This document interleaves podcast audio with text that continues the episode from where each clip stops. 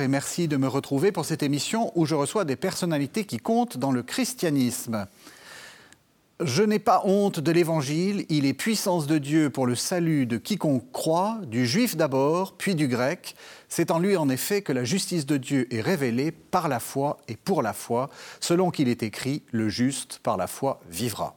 Cette phrase de Saint Paul qui ouvre l'épître aux Romains, mon invité d'aujourd'hui l'a certainement médité et mise en pratique, lui qui a consacré sa vie à l'étude de la Bible, en commençant par l'évangile de Matthieu, puis en passant par les actes des apôtres, et finalement en osant s'attaquer aux figures fondatrices, Jésus, puis Paul. Je suis très heureux de retrouver Daniel Marguerat. Bonjour Daniel Marguerat. Bonjour. Vous êtes euh, professeur honoraire de Nouveau Testament à l'Université de Lausanne et vous venez de faire paraître aux éditions du Seuil Paul de Tarse, l'enfant terrible du christianisme. Alors là, vous, vous êtes, euh, enfin c'est vraiment la, figure euh, tutélaire. Hein. comment comment est-ce qu'on devient, comme vous, bibliste ou, ou exégète? Ah, mais par la curiosité. Au fond, c'est la curiosité qui m'a conduit là, parce qu'au fond, la curiosité face à ces textes, des textes vieux de 2000 ans, 3000 ans, comment est-ce qu'ils font sens aujourd'hui, euh, comment euh, se mettre à la recherche de leur sens? Mhm. Euh, et alors, c'est effectivement la curiosité face à ces textes. Comment fonctionne-t-il? Derrière tout art, l'art pictural, derrière la musique, il y a une technique. Mhm. Euh, il y a une technique qui est mise en œuvre, il y a des outils. Et alors, euh, je me suis intéressé à la manière dont le sens était peu à peu construit dans ces textes. Mhm. Parce qu'effectivement, tellement vieux, tellement vieux que certaines fois on se dit mais attendez, d'abord il y a certaines, certains passages, la parabole du Samaritain, vous la lisez, tout le monde dit oui non mais attendez, on connaît, passez à autre chose, ou bien dans des textes texte de Paul, tellement obscur qu'on se dit, mais quel est le sens de ce charabia? Alors voilà, j'ai au fond voulu euh, essayer de franchir la distance, mhm. la distance qui nous sépare de ces textes bi- ou trimillénaires, euh, pour pouvoir dégager la signification. Fond, si vous voulez, l'exégète, c'est celui qui prépare le terrain en voyant de quelle manière se construit le sens dans les textes et qui va préparer le terrain pour les prédicateurs, pour les, les, les, prêtres, pour les pasteurs, pour ceux qui, les croyants qui lisent le texte biblique mhm. et qui ont besoin d'en retirer, retirer une parole qui devient une vérité pour aujourd'hui. Mhm. Mais vous voyez, pour pouvoir en retirer une parole, il faut éviter que le texte soit simplement la surface de mes envies ou de mes désirs, de mes projections. Du genre, je lis ce texte, mais oui, il dit ça. Mais oui, bah, c'est mon éducation, c'est les lectures que j'ai faites, les prédications que j'ai entendues qui me font dire, on dit ça. Puis l'exégèse, il dit, stop, stop, vous êtes sûr? Vous êtes sûr qu'il y a cette signification-là qui, effectivement, depuis des siècles peut-être circule? Allons voir de plus près. C'est ça le métier d'exégète. Allons voir de plus près. Allons voir de plus près, allons voir quels sont les outils qui ont été utilisés par les auteurs de ces textes, et puis allons voir d'un peu plus près l'histoire dont ils sont nés, parce que ce sont des textes qui sont des fragments d'histoire, qui sont épais d'une histoire, mais qui nous échappent parce qu'elle est vieille. Hmm. Et donc, il y a, c'est vrai, il y a un effort à faire. Et puis l'exégète, il l'aide à faire cet effort pour retrouver la, vie dont sont nés son ces textes. Hmm. Justement, comment est-ce que vous avez, euh, vous êtes petit à petit devenu euh, euh, exégète? Est-ce qu'il y, a eu des maîtres? Est-ce qu'il y a des méthodes particulières qui vous ont attiré? Comment, comment est-ce que vous, êtes arrivé à, à, devenir Daniel Marguerat Alors oui, mon premier maître était Pierre Benard exégète à Lausanne, là où j'ai fait mes études, mhm. exégète du Nouveau Testament. Et c'est un homme qui m'a beaucoup inspiré parce que, d'une part, c'était un homme d'une précision et d'une rigueur. Mhm. Alors, quand dans les études de théologie, j'arrivais, après avoir travaillé 2 heures, 3 heures, 4 heures, 5 heures sur un texte, et puis que je ressortais deux, trois choses que dont j'étais très fier et que j'avais lues dans les commentaires, Pierre Bonnard me regardait, petit silence, et il me dit Et vous, qu'est-ce que vous en pensez? C'est la question qui tue. oui, bah oui, bah oui, bien sûr. Alors, donc, voilà, donc il nous poussait toujours euh, à, sortir une opinion, euh, à faire un choix parmi euh, les, les, discours sur le texte. Alors, c'était sa très grande rigueur. Puis ensuite, c'était un homme d'une humilité totale d'une totale humilité, pas seulement dans sa personne, mais face au texte. Parce qu'il disait toujours, l'exégète, c'est celui qui dit, je ne sais pas a priori ce que va me dire ce texte. Et à plus forte raison, je ne sais pas a priori comment il va devenir une vérité, une vérité dans ma vie, une révélation dans ma vie. Mm. Alors ça, c'était effectivement mon maître qui m'a appris euh, ce qu'on appelle la lecture historique ou la lecture historico-critique. Mm-hmm. Et puis, j'en ai peu à peu gagné un second, si j'ose dire, c'est Jean Delorme. Mm-hmm. Jean Delorme euh, de l'Université catholique de Lyon. Jean Delorme qui était le grand maître qui a été un grand maître de la sémiotique française. Et au fond, Jean Delorme m'a appris non pas la lecture historique que j'avais appris avec euh, Pierre Bonnard, mais il m'a appris à lire le texte comme un, comme un tissu, comme une tapisserie, en interrogeant sur le, rôle des mots. C'est lui qui, de manière fascinante, mettait en œuvre cette, euh, ce, mantra, oui, ce mantra de Roland Barthes, le grand linguiste, mm-hmm. pour lequel, euh, au fond, tout fait sens dans le texte. Même les plus petits détails. Et puis justement et surtout, les plus petits détails dans le texte font sens. Alors, euh, c'est vrai que j'ai trouvé ça fascinant, parce que la lecture historique, peut-être un peu trop rapidement, c'est un peu une fenêtre qui donne accès à, à, l'événement. Alors un peu trop rapidement, on passe sur ce qu'on appelle les détails anecdotiques. Et j'ai beaucoup appris de Jean Delorme qui, me, qui disait, mais non, on s'arrête sur ces détails parce que c'est par ces détails que se construit le sens. Vous savez, quand, Jésus parle, quand Jésus parle, il parle parfois à ses amis dans la maison, il parle parfois à la synagogue, il parle parfois au bord de la mer avec une immense foule. Mm-hmm. Mais on sait très bien que on parle pas, on dit pas la même chose à ses amis dans l'intimité de la maison, à dans la synagogue ou bien à une grande foule, et qu'au fond, déjà le lieu, déjà le lieu a une importance décisive. Et donc, par euh, Jean Delorme, je me suis initié à la sémiotique française et puis j'ai passé alors à un autre type de lecture qui m'est apparu nettement plus adapté et plus efficace et plus fécond dans la lecture de textes bibliques, c'est l'étude narrative. C'est quoi? Qu'est-ce que, quelle est la différence? C'est une analyse largement littéraire, mais euh, quels sont les points les plus importants de cette analyse-là?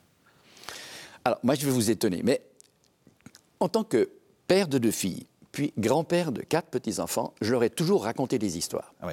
Je racontais des histoires quand j'étais pasteur, j'étais très très très pillé. Le petit moment, le petit moment au début de la soirée, quand j'étais libre, je leur racontais une histoire. Alors j'ai commencé à en lire, je me suis vite ennuyé, je leur ai inventé des histoires.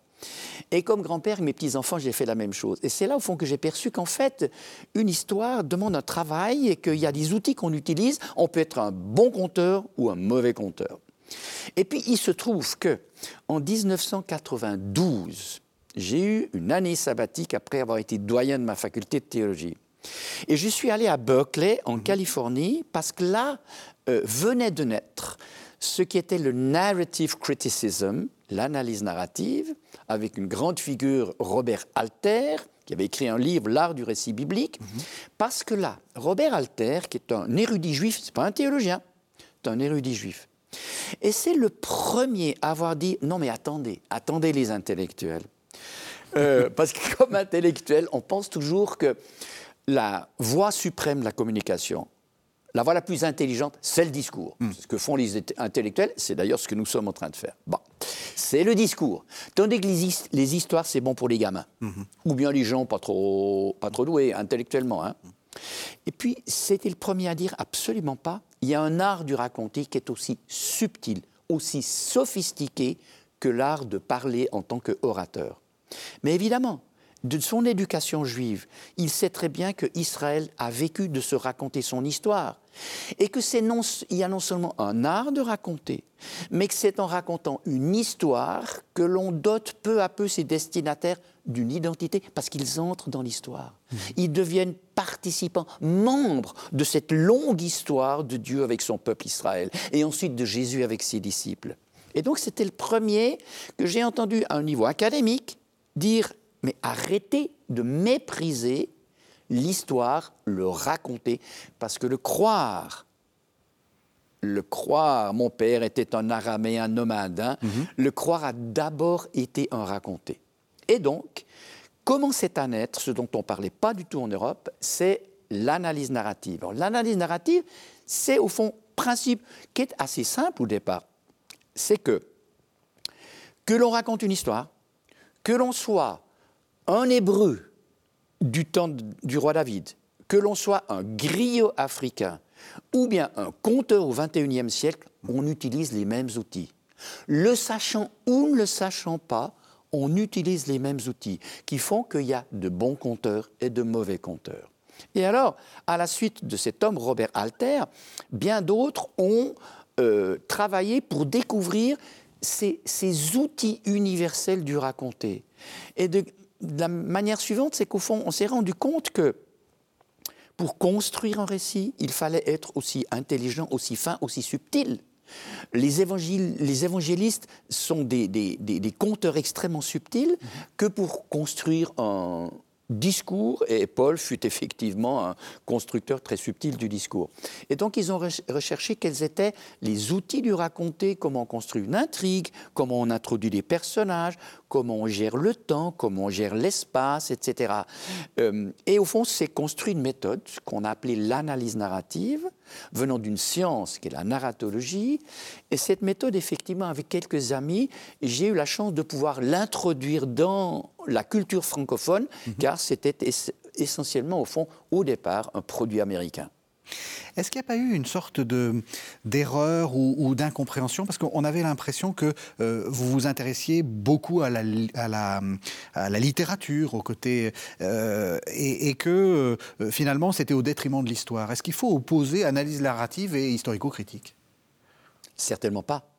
Certainement pas. Moi, j'ai d'abord été formé à la lecture historique. Et c'est pour moi une base, c'est un incontournable. Et pourquoi c'est un incontournable? Parce que les textes bibliques sont vieux de 2000 ans, 3000 ans. Il nous faut donc euh, surmonter cette distance, passer cette distance.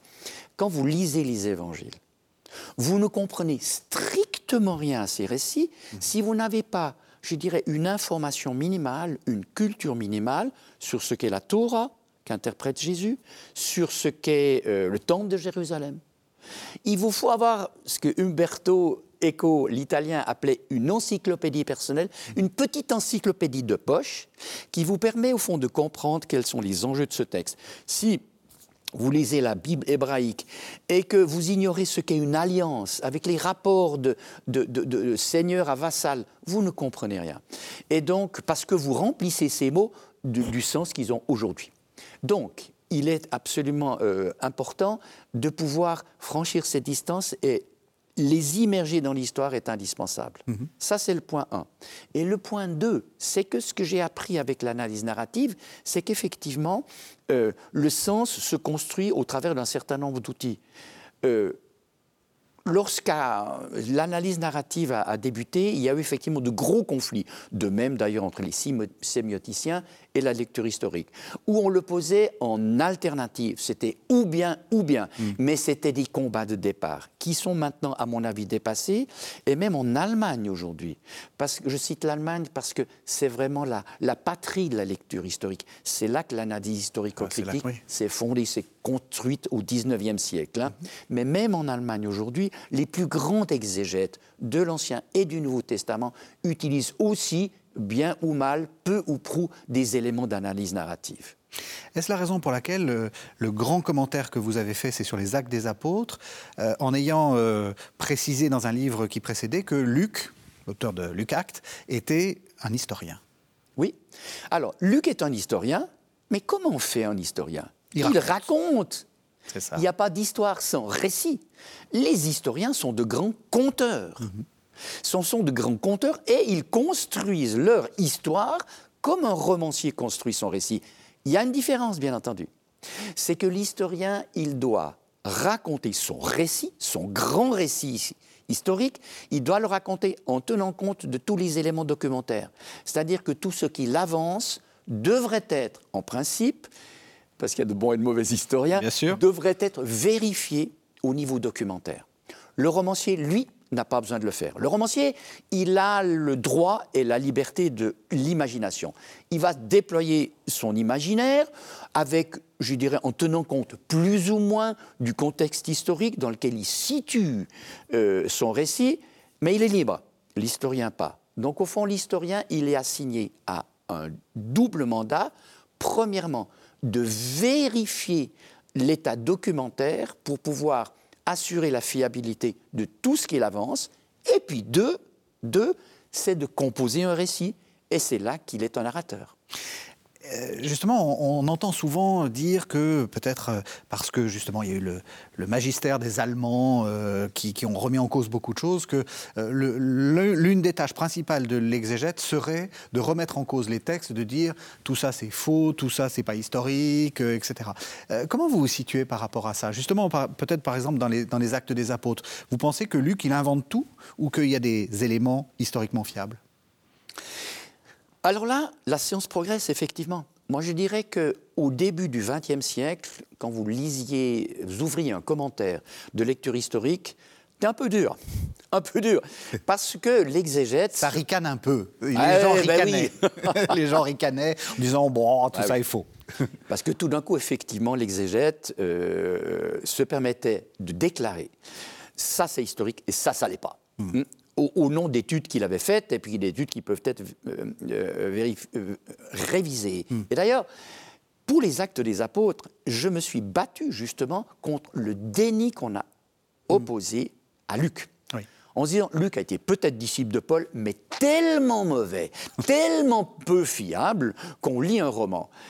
on est revenu complètement aujourd'hui hmm. sur ce déni sur la, fiabilité du récit de Luc. Hmm. Alors, euh, Luc est un historien. Luc est un historien, mais il écrit dans les années 80. Euh, on est une génération après Paul. Euh, effectivement, Luc, il, il est un historien qui écrit à distance. Il écrit à distance. Si on avait attaché un journaliste au pas de Napoléon, eh bien, le récit qu'il aurait fait était complètement différent du récit qu'on peut faire 20 ans, 30 ans, 100 ans après, où avec la distance, on peut évaluer. Avec la distance, on peut dire, attendez, ça, c'était un geste, mais absolument décisif, qui a eu une importance politique énorme. Hmm. Et puis ça, à quoi euh, Napoléon et, euh, accordait une très très grande importance, ça c'est complètement perdu, n'est-ce pas? Mm. J'entends la distance de l'histoire. C'est la distance qui fait l'historien. Absolument. Hein? Il peut évaluer. Il peut évaluer à partir du temps qui a passé. Eh bien, Luc, c'est comme ça. Luc, effectivement, va retenir certains éléments qu'il estime euh, fondamentaux, fondateurs de Paul, et puis il va en taire d'autres parce que ça n'est plus d'actualité. Et donc, effectivement, il acquiert cette distance de l'historien qui ne va pas faire une sorte de chronique des faits divers. On ne peut pas le reprocher à Luc, mais justement, au contraire, il est vrai que Paul, pour Paul, Luc a une admiration sans borne, mhm. euh, et de son grand héros, il va déployer une génération après ce qui fait de lui, au fond, ce héros fondateur du christianisme universel. Parce que euh, Paul n'est pas le fondateur du christianisme, non, hmm. mais c'est Paul qui s'est trouvé à ce moment clé où le christianisme est devenu une religion universelle. Et pour ça, effectivement, Luc a une admiration intense. Alors Paul, vous faites pas comme tout le monde, c'est-à-dire que d'habitude on termine, euh, on termine par Jésus. Euh, vous, vous commencez par écrire une vie de Jésus et vous, continuez par une vie de, vous continuez par une vie de Paul. Est-ce que c'est parce que, on l'a bien compris, hein, Lausanne, euh, protestant, euh, parce qu'en fait, euh, le, vrai, le vrai maître, celui qui est le plus, presque le plus redoutable, c'est Paul Vous êtes fin là dans vos questions. Non mais écoutez, j'ai commencé effectivement par, par Jésus parce que j'ai toujours été fasciné par la figure de Jésus de Nazareth. Trois ans à peine d'activité publique et l'immense aventure spirituelle qui a bouleversé l'histoire de l'humanité. Et moi, ma fascination pour Jésus, c'est mais qu'est-ce qui s'est passé mm. dans ce, temps si bref. Bien. Pour Paul, c'est différent parce qu'en fait, après une année, une année après qu'a paru mon livre sur Jésus, ce sont les éditions du Seuil qui sont venues me chercher. J'aurais pas osé tout seul, hein. Mm. Ils sont venus me chercher en me disant, c'était le début 2020. Euh, est-ce que vous nous écririez pas un Paul comme vous avez écrit le Jésus? Mm-hmm j'ai quand même, j'ai quand, même. hésité. ah oui, j'ai hésité. J'ai hésité de nombreuses semaines. Et puis, au fond, je me suis dit, non, le, défi, je ne vais pas le manquer, parce que pour moi, de fait, euh, Paul est un sujet plus difficile. Alors, il y, a deux raisons à cela, vous savez. La, raison, c'est que euh, les écrits de Paul sont d'une densité. Ce sont des, noix à décortiquer. Mm. Euh, et il y, a une densité qui fait qu'il est plus difficile, effectivement, de pouvoir exposer, puis de pouvoir exposer simplement, je ne dis pas devenir simpliste, hein, mm. mais pouvoir expliquer simplement la complexité des écrits de Paul, c'est plus difficile. La seconde raison, c'est que on peut dire que sur Jésus de Nazareth, une certaine stabilisation de la recherche s'est produite sur la judaïté de Jésus. Tout le monde est aujourd'hui d'accord. Mhm. C'est récent. Hein oui, oui, c'est très récent. tout le monde est aujourd'hui d'accord. Et donc, il y a, un certain calme qui s'est établi dans la recherche. Pas sur Paul, mhm. c'est le brasier encore. Mhm. C'est la grosse bagarre parmi les exégètes.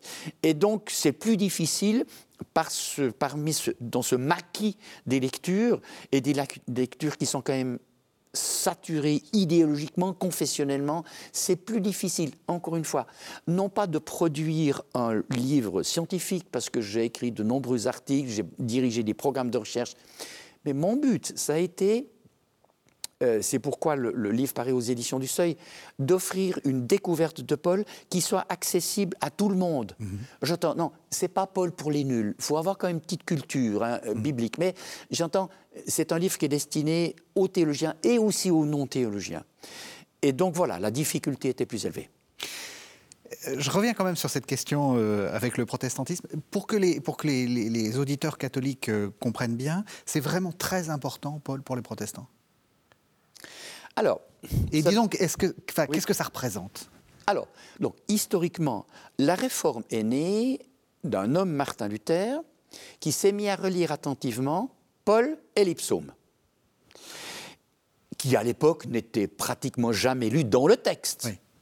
Il revient à Paul et les psaumes, et effectivement, la découverte de Martin Luther, c'est que l'humain, l'homme et la femme, sont accueillis gratuitement. C'est cette parole de, l'Épître aux Romains que vous avez citée par cœur, je vous félicite, au début de l'émission. C'est ça. Hein? L'Évangile est une puissance de Dieu pour le salut de quiconque croit, le juif d'abord, puis le grec. Et au fond, Martin Luther redécouvre la gratuité du salut. Mais saint Augustin l'avait dit. Mais bon, c'est le 5e mm. siècle, c'était un peu oublié. Voilà. Et donc, il redécouvre ça. Et donc, du coup, dans la Réforme, dans la Réforme, les écrits de Paul ont pris une importance, on peut le dire, fondatrice. Et depuis la Réforme protestante, au fond, protestants et catholiques ne lisent pas le même Paul. Pourquoi? Mm-hmm. Pour les protestants, Paul il est vraiment euh, surplombé par la doctrine de la justification par la foi. Moi, dans mon travail, euh, mais je ne suis pas seul, j'ai découvert qu'en réalité, le fil rouge, le cœur brûlant de la pensée de Paul, c'est pas la justification par la foi, c'est la théologie de la croix. C'est sa lecture de la croix, c'est sa lecture de la croix dont la doctrine de la justification par la foi est une conséquence fondamentale, mais c'est une conséquence classiquement, dans le catholicisme, on lit Paul à partir des épîtres pastorales. Or, les épîtres pastorales sont le fait de disciples de Paul pour toutes sortes de raisons, de vocabulaire, de théologie et de pensée. Les épîtres pastorales ont été écrits à distance de Paul et non pas par Paul lui-même. Et cette lecture a fait de Paul, moi je dirais, un champion du conservatisme social, qu'il n'est pas. Donc, protestants et catholiques ont lu euh, deux pôles différents. Alors moi, au fond, j'essaye effectivement de revenir à, Paul, à son texte, à sa vie, euh, pour essayer de, montrer l'actualité euh, de cette pensée, en dehors, je dirais, des, des durcissements dogmatiques dont sa lecture était l'objet.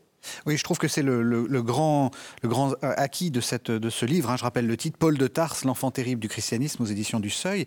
Euh, vous faites une vie de Paul, en fait. Et c'est d'autant plus compliqué que, euh, bah, justement, on, manque quasiment tout. On n'a que des, lettres dont il faut reconstruire euh, les, circonstances. Et, c'est vraiment, c'est un peu comme si je, je, vous envoyais une carte postale et que euh, 100 ans après, euh, on se dit tiens, euh, Régis Burnet était à Paris, a écrit à Daniel Marguerat Bon baiser de Paris, et on construit toute une histoire. vous, vous n'avez que, que ça. Vous n'avez que le, que le texte. Vous n'avez pas les circonstances. Euh, oui et non. Alors oui et non.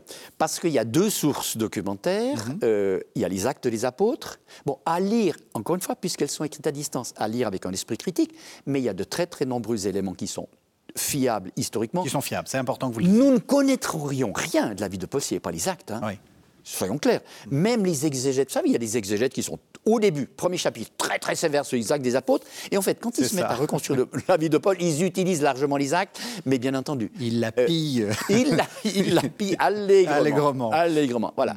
Et puis il y a les épîtres de Paul, mais il est vrai que sur sa vie, Paul est un taiseux. Euh, il ne se répand pas sur sa vie et sur sa spiritualité euh, individuelle. Euh, il lâche quelques bribes, et alors il faut effectivement recouper les deux. Ça, c'est vrai. Mais quand vous dites j'ai écrit une vie de Paul, oui et non. Parce que si mon livre a une originalité, c'est celle-ci. Jusqu'à présent, en tout cas en français, on trouve ou bien des historiens qui écrivent une vie de Paul. Et là, effectivement, ils se heurtent à la difficulté que vous dites, et il faut effectivement euh, composer par la fiction pour reconstituer une biographie. Et il y a d'excellentes biographies, comme celle, par exemple, qu'a écrit Marie-Françoise Baselès. Mais c'est au travail d'historien. Il y a d'un autre côté des exégètes, des théologiens qui écrivent, qui rendent compte de la pensée de Paul. L'originalité de mon livre, c'est de croiser Oui. c'est de croiser la vie et la pensée. Parce que quand Paul se met en colère, quand il est tendre, quand il devient suppliant, quand il devient professoral, au fond, qu'est-ce qui s'est passé dans sa vie et qui le conduit à se manifester de cette manière? Parce qu'en fait, en fait, moi, alors c'est une conviction, derrière tout grand tout grand homme littéraire, derrière tout grand théologien, il y a un homme qui peine, qui souffre, qui se bat, euh, qui se réjouit. La, pensée, elle se nourrit de la vie. Et la vie, elle est informée de ce que l'on pense. Donc, c'est au creuset de sa vie, au creuset d'une vie très tourmentée, très très tourmentée, que la pensée de Paul s'est construite. Et alors, l'originalité de mon livre, c'est au fond de se dire qu'est-ce qui l'a conduit à se manifester, parfois d'une manière outrancièrement violente, parfois d'une manière extrêmement tendre, euh, d'autres fois de manière doc- doctorale. Au fond, qu'est-ce qui s'est passé? Qu'est-ce qui s'est passé dans sa vie? Qu'est-ce qui s'est passé dans, dans sa relation à ses communautés? Alors, attention, je précise, je ne fais pas de la psychologie de bazar, non. Mais je suis convaincu, encore une fois, que ces écrits s'éclairent par la vie. Et ce que j'essaye de montrer dans ce livre, c'est que justement, ce- ces écrits de Paul, qui paraissent opaques tellement ils sont denses et serrés, euh, ils, ils s'éclairent. Ils s'éclairent et ils deviennent transparents grâce à la reconstruction de cette, de cette vie qui les a fait naître. Le sous-titre que vous avez donné, hein, L'enfant terrible du christianisme, c'est le, pour vous, c'est la, la clé. C'est- un peu le, le sale gosse, ou peut-être le passionné. Il y a quelque chose, il y a quelque chose de passionné. Enfin, pour vous, Oui, c'est la clé, c'est une des clés. oui, alors, il y a quelque chose de passionné. euh, Et qui c'est- s'embarrasse pas des, comment dire, des, des, des bonnes manières, enfin, ou du, du- du- des hiérarchies. Ouais. Oui, parce que euh, Paul a écrit ses, épîtres euh, pour répondre à des questions ou à des crises qui éclataient dans ses communautés. Et Paul, lui, il, il saisit toujours l'enjeu. Il va jamais régler de manière claire en disant une règle morale, faites ci et pas ça, point. Oui. Jamais. Il va remonter toujours à l'identité. Qu'est-ce que par le Christ Dieu a fait de vous? Et c'est toujours en remontant à l'identité que Paul va se prononcer. Et pour lui, effectivement, l'enjeu, c'est un enjeu crucial, c'est un enjeu vital du point de vue de la, de la foi chrétienne. Alors, mais vous savez, Paul a été déjà de son vivant euh, l'apôtre le plus adulé et le plus détesté. Parce qu'effectivement, il intervient avec une passion, mais la passion, la passion, c'est pas du tout la passion qui vise à écraser euh, ceux qui sont autour de lui ou ses destinataires, non, c'est la passion de celui qui dit, mais est-ce que vous vous représentez? Que derrière des problèmes apparemment anodins. Il y en a un qui, du point de vue moral, euh, est un peu le borderline. Euh, Il y en a d'autres qui, euh, avant l'Eucharistie, euh, mangent avec, uniquement avec ceux qui lui ressemblent, avec les riches et pas avec les pauvres, etc. Ces problèmes qu'on aurait réglés de manière pragmatique, lui, avec passion, il dit, mais vous êtes devenu une nouvelle créature. Mhm. Vous êtes devenu une nouvelle créature. Vous ne pouvez pas passer à côté de ça. Et donc, il va remonter au, cœur de l'identité chrétienne. Et, pour ça, je trouve que c'est absolument fondamental dans la, dans la diversité du christianisme qui est la nôtre aujourd'hui. On ne va pas trancher contre l'un et, mm. avec l'autre. Mais il s'agit de revenir à notre identité commune, ce que le Christ a fait de nous. Mm. Eh bien, Paul, c'est cet homme au, cœur brûlant. Avec, et je voudrais qu'on revienne à ce que vous avez dit tout à l'heure, euh, en disant que le, centre, c'est plutôt la crucifixion et, pas la, et, pas la, grâce, euh, avec cette conviction que euh, on est tous crucifiés avec Jésus. Enfin, c'est ça le, cœur brûlant, comme vous dites. Oui, on est tous crucifiés avec Jésus, c'est sa lecture du baptême en Romains 6. Ne savez-vous pas que vous avez été ensevelis avec le Christ pour renaître à une vie nouvelle? Mhm. Ça veut dire effectivement que euh, à la croix, à la croix, le Christ, il n'est plus rien.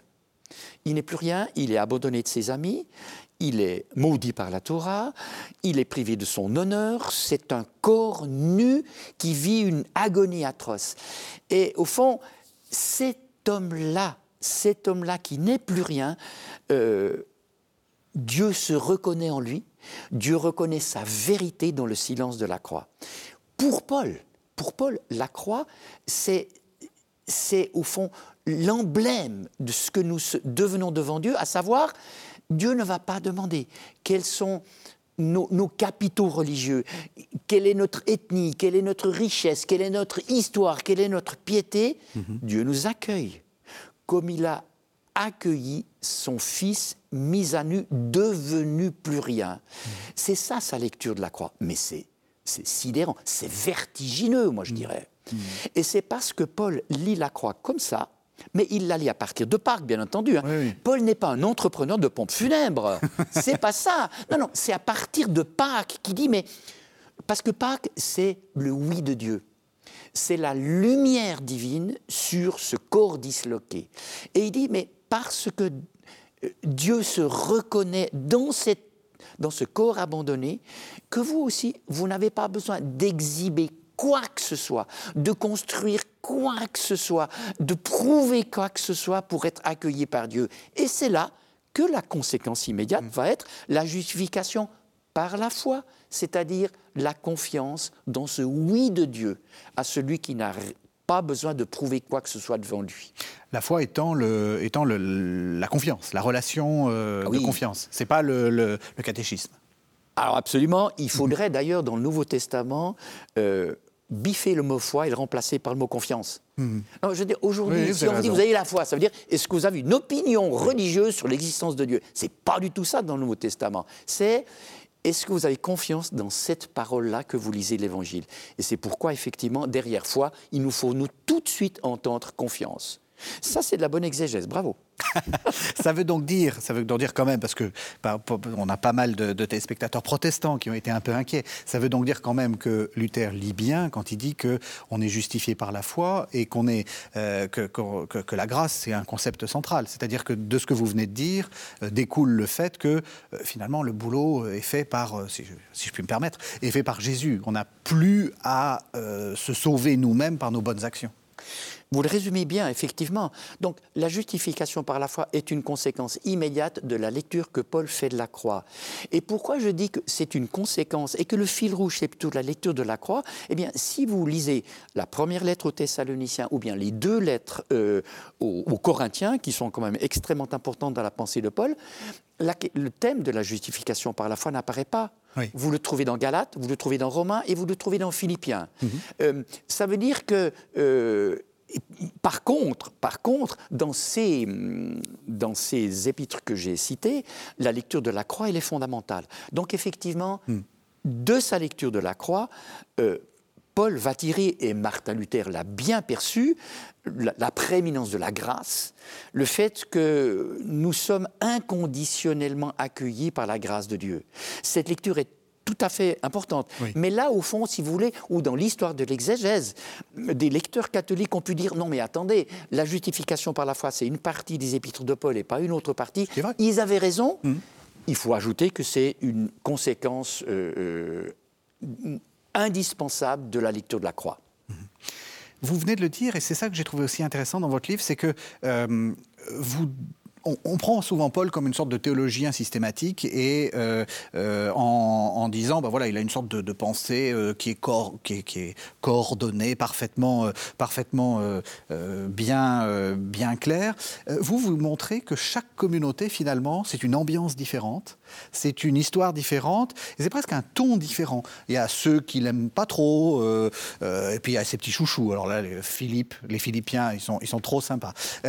vous montrez bien qu'il y a des chaque épître nous plonge dans un univers différent, et donc dans une histoire différente. Vous avez entièrement raison. Chaque lettre de Paul a sa couleur, à sa tonalité, euh, à ses thématiques théologiques, tout à fait, même si ce cœur de la lecture de la croix demeure. Oui, bien sûr. Euh, mais effectivement, et, mais la, remarque que vous faites euh, va effectivement plus loin parce qu'en fait, on s'est posé la question de savoir quelle était la, cohérence de la, la, théologie de Paul. Il y a quelques exégètes qui ont conclu, à tort à mon avis, que Paul intervenait au coup par coup selon le contexte et qu'il n'y avait strictement aucune cohérence. Si, si, si, si, il y a bien cette cohérence que j'ai dite. Mais effectivement, la pensée de Paul, c'est une pensée qui se construit.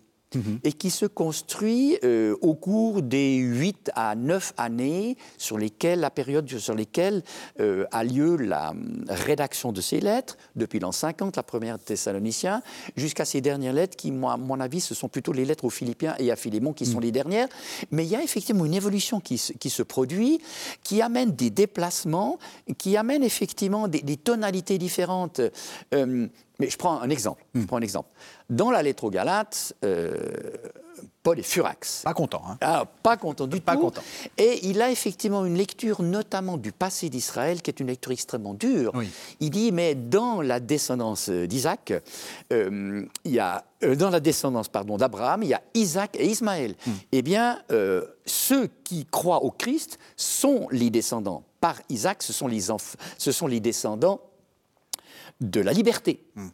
Descendance par Sarah et descendance par Agar, c'est la servitude. Et du coup, Israël, il est rangé du côté de la servitude. Il fallait oser. Paul hein. n'y va pas de main morte, il fallait oser. Hmm. Là, il y a un excès. Là, il y a un excès. Il hmm. fallait bien montrer effectivement que la descendance du Christ, c'est une descendance qui ne rompt pas avec le judaïsme. C'est ça qu'il veut montrer. Paul n'est pas un renégat du, un renégat du judaïsme. C'est très important de le rappeler. ne coupe hein. pas avec le judaïsme. Non, mm. non, non, non. Pour lui, l'histoire de Dieu avec son peuple Israël, elle passe par le Christ et par le judéo-christianisme. Mais après avoir dit ça, et de manière forte, euh, Paul, au fond, se déplace un peu, il fait juste un pas en arrière. Et le pas en arrière, il va le faire dans l'Épître aux Romains, qui vient quatre ans après la rédaction de la lettre aux Galates. Et ce sont les chapitres 9 à 11 où Paul s'interroge sur le destin d'Israël en disant, mais la majorité d'Israël ne suit pas le Christ. La majorité d'Israël estime que le Christ n'est aucunement le Messie qui lui a promis. Est-ce que ça veut dire que Dieu a abandonné son peuple?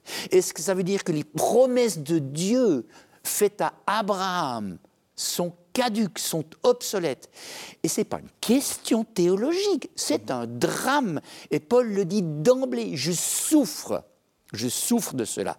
Et il va, en Romains 9 à 11, déployer cette argumentation qui va aboutir au fameux mystère de Romains 11, à savoir, à la fin, tout Israël sera sauvé. Mm-hmm. C'est cette espèce d'horizon magnifique tout Israël sera sauvé au fond parce que Dieu est Dieu et que Dieu ne peut pas renier la promesse de grâce et la bénédiction faite à son peuple. C'est magnifique de, hum, qu'est-ce qu'il veut dire, d'intensité de dramatique théologique. Mhm. Mais là, on s'aperçoit que si on était resté au pôle de Galate, c'est vraiment un pôle qui claque la porte eh à Israël. Et il faut lire Romain. Et donc, au fond, il y, a, des déplacements, il y a des changements. Et donc, dans, ce livre où j'essaie de montrer comment chaque lettre s'inscrit dans une histoire spécifique, on peut comprendre. On peut comprendre comment l'histoire avançant, euh, Paul se situe différemment euh, et, ne va pas répéter dans chaque épître ce qu'il a dit dans la précédente. Alors pour qu'on comprenne bien, on va prendre un autre contexte. Euh, corinthien, vous dites Paul, c'est l'enfant terrible du, christianisme. Là, il a trouvé ses enfants terribles à lui, parce que c'est psychodrame. Psychodrame du, début à la fin.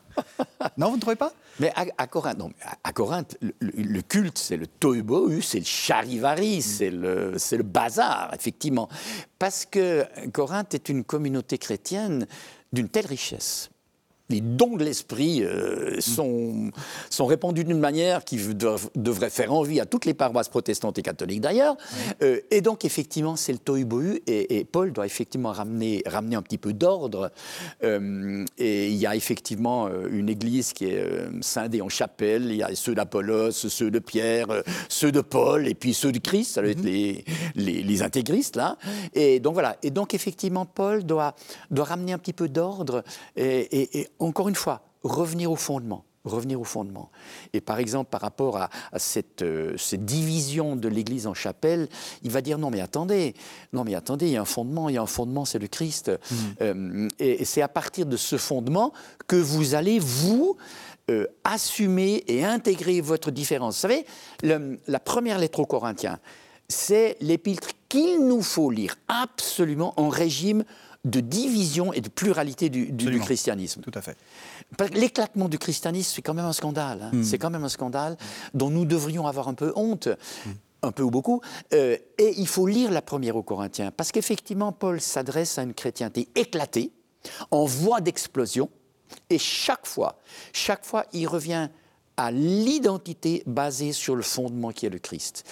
Parce que c'est ce qui nous est commun c'est ce qui nous est commun et c'est ce qui va permettre d'accepter la, diversité et de penser que la diversité des confessions, la diversité des églises est une richesse, une fécondité et non pas une menace. Et pour ça, pour ça, Paul va inventer quelque chose, mais qui a connu un succès fou, c'est la métaphore du corps du Christ. Il en est l'inventeur. Pour le meilleur et pour le pire. Hein. Ouais, ouais, ouais, ouais. Non, alors gardons, gardons le meilleur. Non, mais parce que dans sa fameuse parabole de 1 Corinthiens 12, mhm. quand il dit, mais c'est le corps du Christ, tout entier. Hein. Il y a une tête, il y a les bras, il y a les jambes, il y a les pieds, etc. Il dit non, mais attendez, la tête va pas dire euh, aux pieds, j'ai pas besoin de vous. Mhm. Et les organes dits nobles ne vont pas devenir aux organes discrets, nous n'avons pas besoin de vous. Il tire de cette métaphore du corps le fait que toutes les parties du corps sont indispensables parce que l'unité, elle tient non pas à une institution, non pas à des ministères, non pas aux tous la même chose, elle tient au Christ. Elle tient au Christ présent sur terre, présent dans le monde, par la diversité de, des dons de l'Esprit. Parce qu'il dit effectivement que cette diversité, elle naît de ce que l'Esprit Saint crée dans la pluralité il y a quand même beaucoup à apprendre dans cela. Il y a effectivement à apprendre que c'est le Christ qui constitue notre unité, et puis il y a un pas en arrière à faire dans notre désir de considérer que l'unité, ça veut dire tous la même chose, ça veut dire tous comme je pense et comme je crois.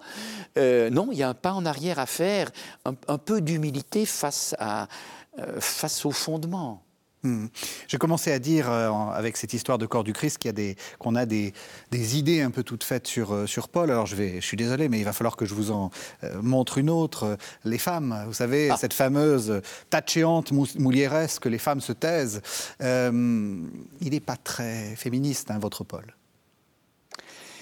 Alors, vous avez le droit de me, de me contredire. vous avez le droit de me contredire. Je, consacre de nombreuses pages dans mon livre à cela. Euh, et en particulier, l'antiféminisme de Paul, c'est une réputation exécrable. C'est une réputation exécrable qui est faite à partir des, pastorales ou les pastorales. Les femmes sont quand même envoyées aux gémonies parce qu'on leur dit qu'effectivement que c'est par elles que le péché est entré dans le monde. Hmm? Parce que c'est elle qui a euh, succombé à la, à la, tentation. À la tentation, exactement, et proposition du serpent. Et on dit, et, continuez pastoral, 1 Timothée 2, et la femme sera sauvée par la maternité. Donc c'est pas Paul qui peut écrire ça, on est sauvé par la foi, hein, pas par la maternité. Bon, donc c'est une réputation exécrable. Alors, si on regarde, je vous la fais brève. Oui, je vous la fais brève parce que c'est vrai que c'est un peu complexe. Hein mais c'est très important. Mais ce qui se passe, ce qui se passe à Corinthe justement, c'est que les femmes ont très bien entendu ce que disait Paul. Et qu'est-ce qu'il dit Paul?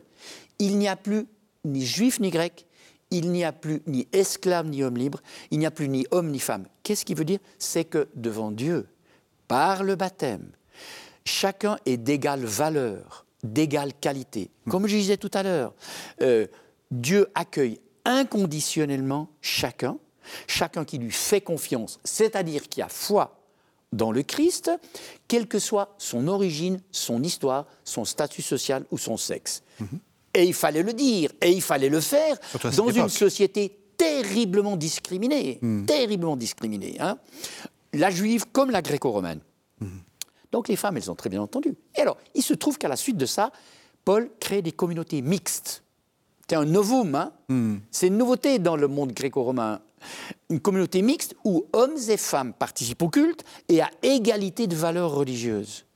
Et donc, dans le culte de Corinthe, les femmes prient et prophétisent. Mais vous m'avez bien entendu, Oui, oui. les femmes prient et prophétisent dans le culte Donc au milieu d'une communauté où il y a des hommes.